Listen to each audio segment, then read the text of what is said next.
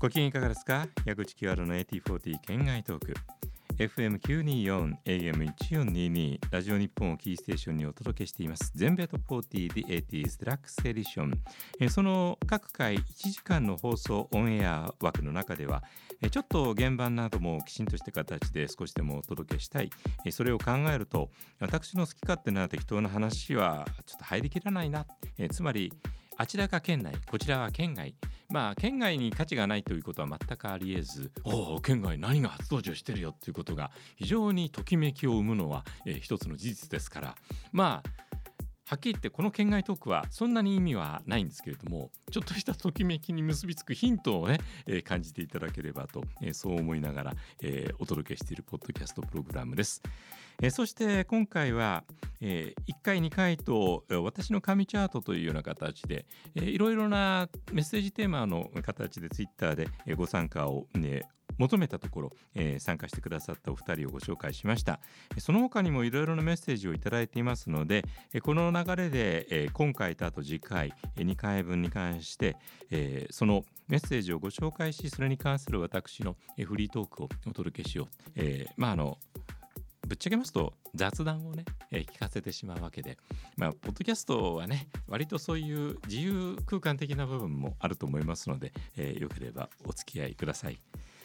え金色あるいは金色と呼ぶのかな、え20代。え20代なの？若くない ?20 代ラジオネーム金色のマー君。金色にしておきますね。矢口さんこんにちは、えー、毎回全米トップ40楽しく聞かせていただいています、えー、ラジオの方投稿まだしたことないのですが、えー、今回ツイッターメッセージ募集していたのでこの機会に投稿いたします。ありがとうございます、えこういった形であのまあ願わくばこれを耳にされてその放送の方にもね、えー、関心がある、ね、興味が高い部分の何か、えー、ポイントがあったら、えー、ぜひご参加くださいマー君、え、前からふと疑問を感じていたのですが、え、最近の全米チャートだと初登場でいきなり1位になったりすることもあるのに、え、最近だとオリビア・ロドリゴのようなああこれはいい例ですね。それが1980年代だとあまりそういったことがないように感じます。え、これは集計方法が昔と違うからということ以外にも何か原因があるのでしょうか？というような20代の今の全米ヒットチャートにちゃんと関心を持ってくださってなおかつ 80s の方の番組も聞いてくださっている金色のマー君が、えー、ここに着眼点を抱いたというのは私は非常に興味深く感じますね。えー、確かにあの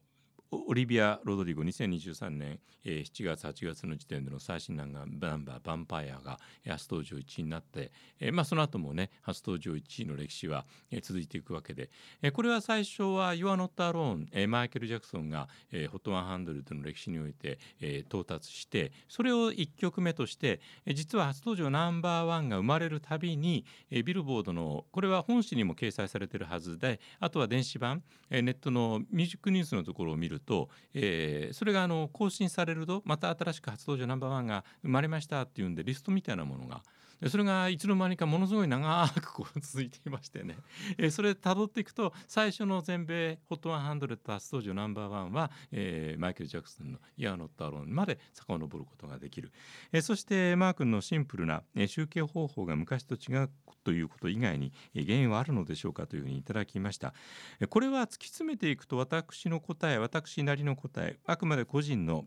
あの見識の中で、えー、お伝えできるのは、えー、集計方法が変わったことに尽きるというのが正直なところでしてであのカール南沢さんが登場してくださった回にその集計方法の変化みたいなものに関して変更などに関して、えー、私の意見なども交えながら、えー、以前お伝えしていると思います。より早くより正確に、えー、短い期間で一気に今の状況というのが反映される結果になったのがこの初登場ナンバーワン品質ということに、え、ものすごくはっきり結びついていて、え、そういったことが起こりえなかったのは集計に時間がかかった、え、そして正確性に関してもかなり幅があったということ以外の何者でもないんですね。え、いつもお届けしている1980年代のヒットチャートにおいては、え、ヒットランキング HOT100 と構成要素は大きく2つ、え、ラジオで何回かかったかということとシングル版が何枚売れたかということこのシンプルな2つだったのが、え、カールさんと一緒に話したように今は、え、例えばダウンロードがあったりストリーミングによる接地点の、えー、それに触れた回数があったりそれから、え、動画配信サイトにおける、えー、ミュージックビデオの再生回数があったりと、えー、そういった割とデジタル要素みたいなもの、えー、それは全て瞬時にして集計可能なようなシステムが確立された上で、えー、毎回毎日どんな状況だということが蓄積されてパンパンパンと非常に効率よく出てくる。えー、したがって非常に今に近いような状況で週に1回発表されるチャート自体があの正確に反映されていて、えー、その瞬間を切り取った時にまさしくその週の1位はまあ、もうこれなんだろうなということを納得せざるを得ないのですがここからあの多少今のものに対し対しての正直な気持ちを述べますと、えたとえ集計方法がすごくあの原始的で 遅かった、えそして、えまあ、可能性としてこういうことも過去のデータ上ありえるよねということでゆっくりゆっくり上昇していってこれからも上昇しそうだということで星印がついていたあのチャートの方がやっぱり南沢さんと一緒に語っていたようにドラマがあったんですよね。えこうやって何週間もかけて1位になったっていうのはすごく大きな価値がある。えそれがラジオ番組でチャートのカウントダウン番組をやることで、えー、より一層明確になるっていうのは長くいればいるほど毎週チャートにしていて聞く回数が増えると。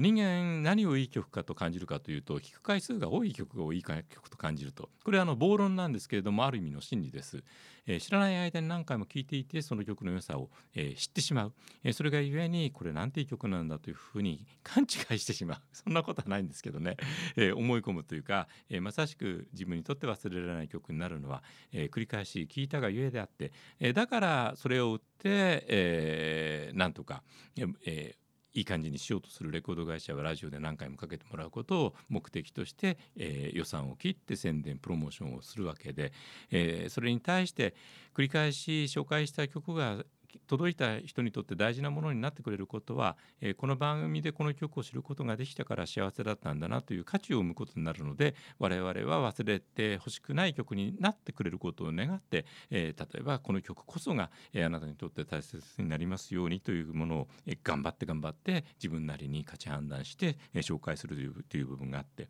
えー、そこにいろいろな立場の人間のさまざまな気持ちみたいなものが混然一体となって反映されたのが80年代ぐらいまでののヒットチャートだったっていうイメージがすごくあるんですよね。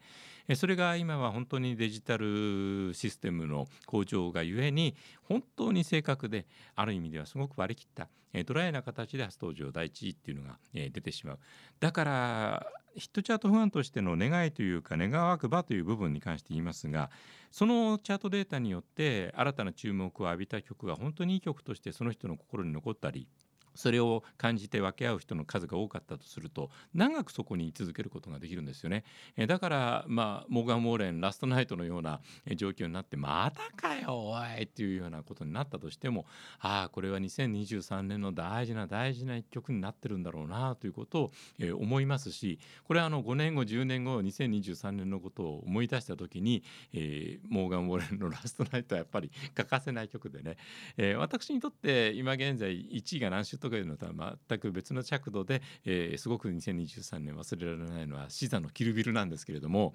そんなような形で自分なりに、えー、この曲のことを忘れてほしくないなと思って、えー、なんとか一つでも、えー、大事な曲をラジオなどの、えー、音声メディアを通じてあなたの中に作っていただければなというのが、えー、ディスクジョッキーとしての私の一つの目標であり願いでもあります、えー、こんなことでね結構市場私の情け市場を込めてその今のヒットチャート初登場ナンバーワン集計方法その他に関しての、えー、金色のマー君への矢口さんへのに解説をお願いしたいということへの一応お答えになるんですけれどもね大して解説にはなってないです。いやいやおっしゃる通り集計方法ですよっていうふうに言っちゃったら終わりなんですけれども、えー、ただそれでも一応私は今リック・ディーズのカウントダウン番組を必ず毎週聞くようにしておりましてそちらは HOT100 とは違うんですけれども、えー、まさしく今のアメリカのラジオが反映しているような、えー、ラジオリスナーの方々が聴きたいと思う曲が、えー、40曲揃ってるというような、えー、そういった感触を得ることができるので、えー、それを一つのまあ今2023年のポップヒットの、ね、原体験としてきちんと向き合って、えー、まあ、5年経ったら5年前のヒットになるわけですからね、えその時またラジオの仕事をしていて、え5年前のヒット曲なら紹介していいよというような番組を担当できればそれができるという、えー、まあ一つの目標でもあり、まあ、努力をするという意味の背景ですかね、え、そう思ってやっております、え20代ラジオネーム金色のマー君どうも本当にありがとうございます、え私にそういった部分をね、え思い返すようなチャンスを、えー、くださったという部分も含めて改めてお礼申し上げます。ではまた次回。矢口清春の AT40 県外と。このポッドキャストは公式のツイッターも展開しています。収録の模様などをアップしております。ぜひフォローをお願いいたします。